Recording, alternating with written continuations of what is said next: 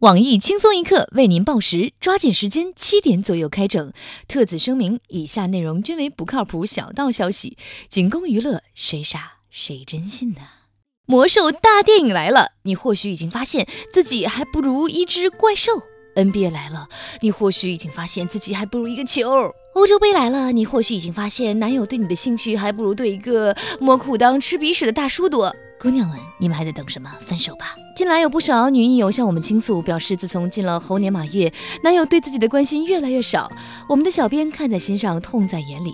为了能够安抚女艺友受伤的心，我们本着一切为了艺友，为了艺友的一切的原则，特推出男小编出租活动。我们的男小编不抽烟、不喝酒、不打游戏、不看球、不寻花问柳，并且没车没房没存款，是标准的五不人类三无青年。别的人抽烟喝酒看球赛，而我们的小编眼里只有你。根据网友们做出的热度排名，我们特推出了胖边、冬子、天二三款供大家选择。胖边款性情温厚，动作体贴，九厘米满足你所有姿态。冬子霸道总裁，地痞流氓，SM 的不二之选。第二，绅士气质，年少多金，虽然在床上没有什么建树，但他能够带你吃遍全国最好的五星级餐厅，前提是你买单。三款小编各有所长，看看你身边那个只知道看球不知道看你的男人吧，你还想忍受多久呢？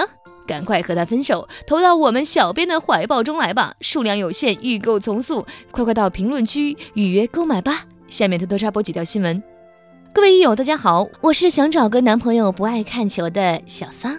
欢迎收听新闻七点整。今天要整的主要内容有：在刚刚结束的 NBA 总决赛中，骑士队在一比三落后的情况下，上演惊天逆转，抢七大战中以九十三比八十九战胜勇士，并以四比三大比分夺得总冠军。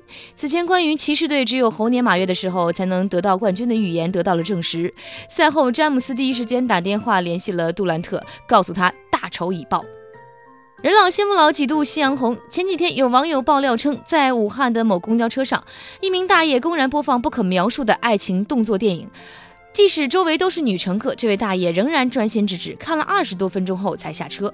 我台小电影都存在百度网盘里的资深鉴黄师黄博士表示：“现在的记者真是听风是雨，这哪是小黄片儿，不就是马赛克吗？真看不惯你们这种随意玷污老年人。”来，大爷，这是我的邮箱，麻烦你把种子发给我一下。鉴黄是我的专业。据微博爆料，众所周知的江南皮革厂要翻拍大电影了。本月十六号，由许飞青导演的同名电影《江南皮革厂》正式开机。据介绍，该片将以王家卫的手法描述江南皮革厂倒闭的辛酸故事。据七点整独家消息，总监曲艺刚刚得到的消息，该片原本招募的主演在开机当天就已经带着饰演小姨子的女演员跑了，所有主演目前待定，具体杀青时间要看什么时候能招到新的演员。本月十六号，有人通过朋友圈散播消息，称牡丹江刚刚开了全市防汛紧急电视电话会议，今晚开始到明天有特大暴雨的消息。该消息经当地警方调查不实，而发布者崔某也因此被带走拘留。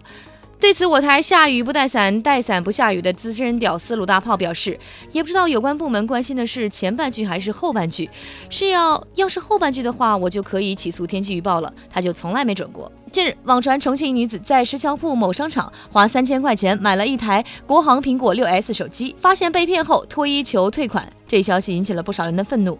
然而，昨日该剧情发生了三百六十度逆转。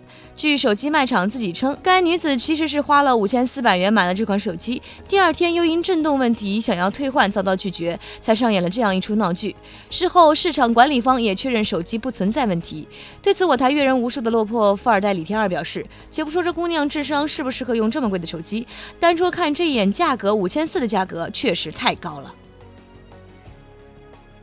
前不久，有网友发微博爆料称，江西玉山县某村有假和尚抢小孩，结果被村民发现围殴。后来经过当地有关部门证实，这几名假和尚其实是以发工看病为借口的江湖骗子。结果被村民误以为是人贩子。事后，我们联系了几名假和尚的师傅，他表示这几个孽畜放着好好的招摇撞骗的生意不做，非要去逗人家小孩儿，还是业务能力太差，是我的问题。等他们回来了，我准备开个培训班进行集中训练，你们也可以报名，报名费三千块，可微信支付。下面请听详细新闻。近日有群众报警称，合肥瑶海区一栋二层楼内涉嫌卖淫。经过多次蹲守，当地警方成功抓获了八名嫖客、一名放哨人员和一名失足妇女。据悉，该卖淫窝点工作在第一线的仅此一人，正是他撑起了整片天。据我台居委会副主任傅延杰傅大妈发回的消息，这名失足女青年仅二十岁，爱岗敬业，工作勤恳，平均一天大概能接待三十人左右，每次收费一百到一百五十元不等。也就是说，这个卖淫窝点每天都能依靠他得到三千多块钱。在我们的采访中，这名兢兢业业的女同志表示：“想当年，我也是火凤凰的头牌，拳打东莞天上人间，脚踢三亚海天盛宴，一天招待三十个，其实不是我的真实能力。遇到那种短小精干的，我一天能接待八十个。”据小道消息称，这名女子随身的爱驴式名牌包中竟放着七八张敬业福，来历十分不简单。假作真实，真亦假。冰释前嫌，俄罗斯与英格兰进行友好的外贸合作。近日，俄罗斯总统普京针对欧洲杯期间俄罗斯与英格兰球迷斗殴一事发表声明，表示对俄球迷参与冲突感到遗憾，但同时他也表示不理解二百名俄罗斯球迷为何能殴打几千名英格兰球迷。他对英格兰民众的身体健康表示极大的关注。为了维护两国友好的外交关系，昨日普京召开发布会，将与英格兰进行友好的外贸协商，争取让他们吃上和俄罗斯一样的食物，早日摆脱肥胖，恢复战斗力。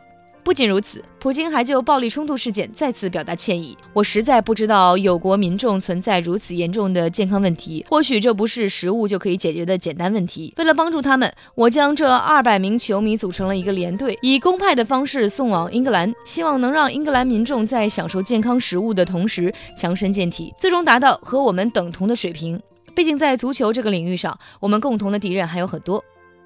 对此，八里村城管大队队长老王表示：“都说俄罗斯是战斗民族，没想到这么弱，两百个俄罗斯人才打了一千来个英格兰人，我们大队二十个人就能揍他们全部。哎，资本主义的健康状况都太差了。不说了，广场舞大妈来了，我先找地方躲躲。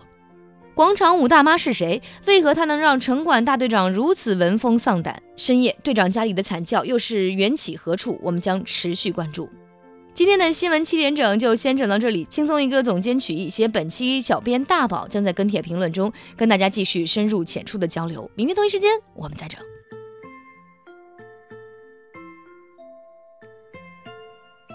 唉，掐指头算算，强哥已经。